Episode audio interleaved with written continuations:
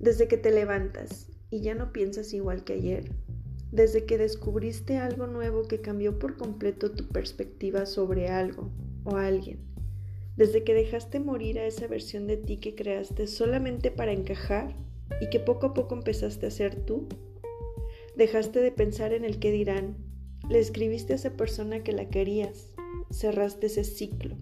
Te vestiste como se te antojaba y encontraste las millones de formas que existen de ser tú y de vivirte. Les abriste las puertas y las celebraste. Empezaste a ser tú y descubriste que lo esencial de ti siempre permanecerá contigo.